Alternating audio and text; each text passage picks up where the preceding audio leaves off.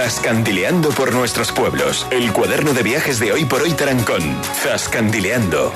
Y escápate.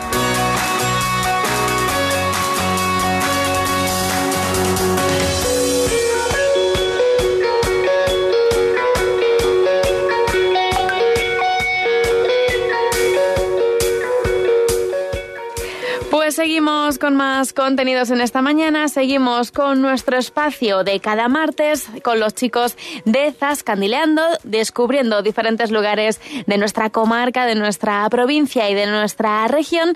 Y en esta mañana saludamos a uno de ellos, Jesús Manzano, que lo tenemos esta mañana por la radio. Muy buenos días, Jesús, ¿qué tal? Hola, buenos días, Alba. Muy bien. Esta semana te ha tocado a ti, Diego no ha podido entrar en, esta mañana, así que te ha dejado a cargo del espacio, ¿no? Total, me ha dejado solo ante el peligro, entre comillas. Bueno, no, no será para tanto. No, no, para nada.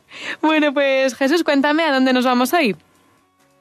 Bueno, pues esta semana nos eh, vamos eh, bastante cerquitas, eh, nos quedamos en la comarca de la Alcarria, en eh, un pueblo que es Leganiel, que se encuentra, pues bueno, entre, justo está en ese punto entre la provincia de Guadalajara y, Madrid, y como digo, también está muy cerca de, Tarancón, está como unos 25 minutos en coche. Em, ¿Cómo llegamos aquí? Bueno, pues eh, llegamos por la CM200, em, aquí entra, llegamos a Barajas de Melo, pueblo del que hemos hablado hace más o menos eh, un mes y, que recomendamos también su visita, con lo cual se puede armar una, ruta bastante interesante. Y después cogemos la CM 2026 eh, y de aquí ya pues ya llegaríamos a lo que es la, localidad.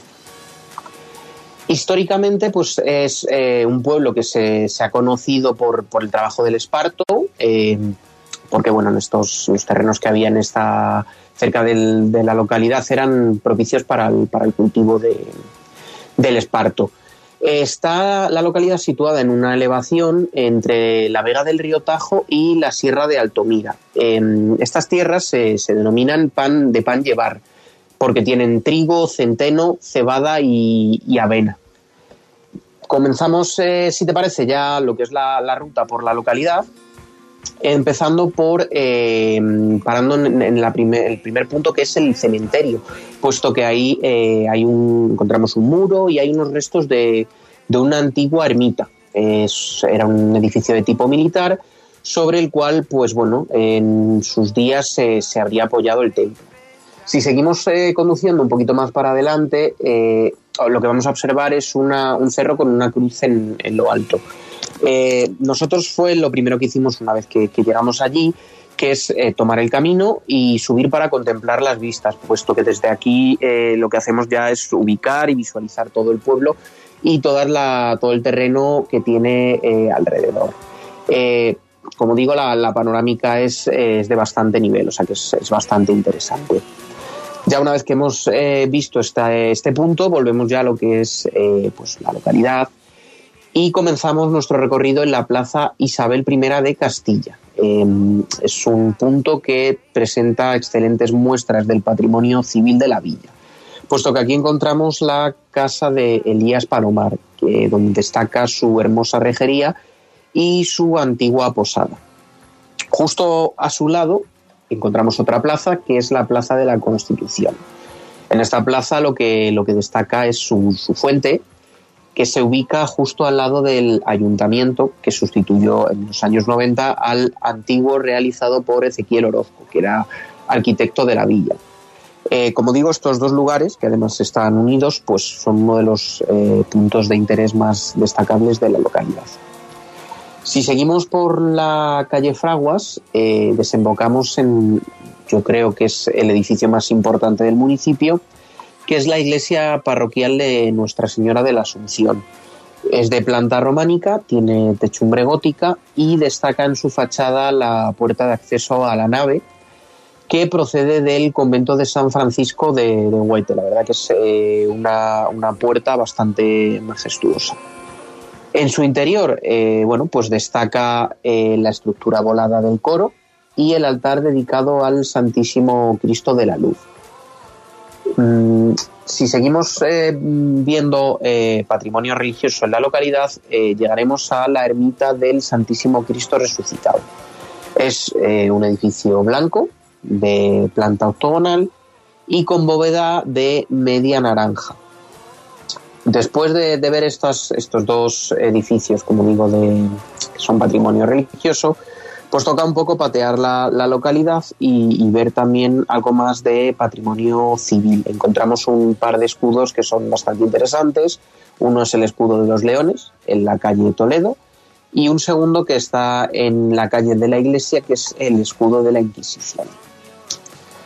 Mm, fuera de lo que es ya la, localidad encontramos eh, la presa de, de Estremera, que eh, bueno, pues se encuentra situada entre Drieves, que como digo eh, este es Guadalajara y como digo eh, Leganiel está pegado ya a la provincia de Guadalajara. Y aquí en, esta presa destaca el que tiene unos contrafuertes de tipo Ambursen que es la única eh, con esta tipología construida en, el país. Y ya por último, y siguiendo el paseo fuera de lo que es la localidad en sus alrededores, también cabe destacar que quedan restos del polvorín de la aviación, donde bueno, pues en una visera queda acceso al, subterráneo. Esto también se encuentra en, lo que es la, la, localidad. Y bueno, pues hasta aquí nuestra visita por Leganía, el Alba. Bueno, pues esta ha sido la, visita por Leganiel, una escapada que la podemos hacer, bueno, pues en cualquier ratito que, tengamos disponible para pasar un día, incluso pues hacer una pequeña ruta por los pueblos de, alrededor y, bueno, pues eh, a lo mejor hay poquitos, hay que mm, podemos aprovechar para ver más pueblecitos de, la zona, pero lo que tiene pues eh, merece la pena, ¿no?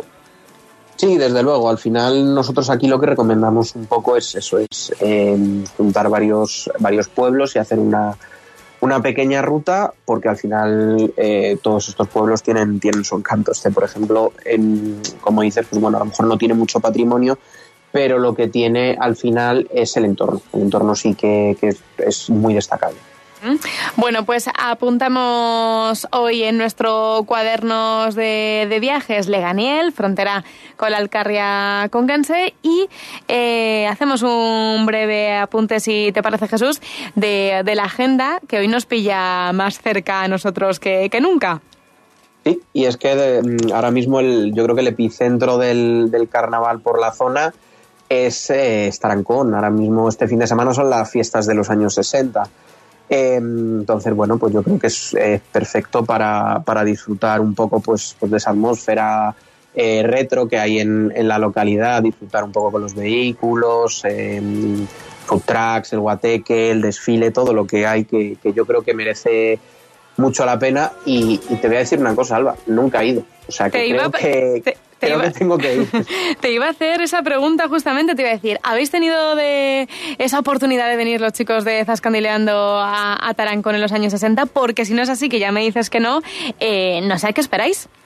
Diego sí que ha ido, Diego sí que sí que ha estado, pero yo mm, lo tengo ahí en el, en el debe y bueno, este año no va a ser, pero me lo apunto para el que viene. Bueno, pues te tomamos nota, el año que viene pasamos lista y ya sabes, Jesús, si tienes oportunidad tienes que, venir desde por el día, ya eh, sucumbirte en todo el ambiente sesentero desde por la mañana y disfrutar, porque bueno, eh, no es porque lo digamos nosotros, pero yo creo que merece la, pena eh, disfrutar de toda la programación que hay desde, desde por la mañana, así que ya sabes, el año que, que viene no puedes faltar. Perfecto. Pues Jesús, muchísimas gracias por estar este martes con nosotros. Buena semana y hasta la semana que viene. Muchas gracias a ti, Alba. Buena semana.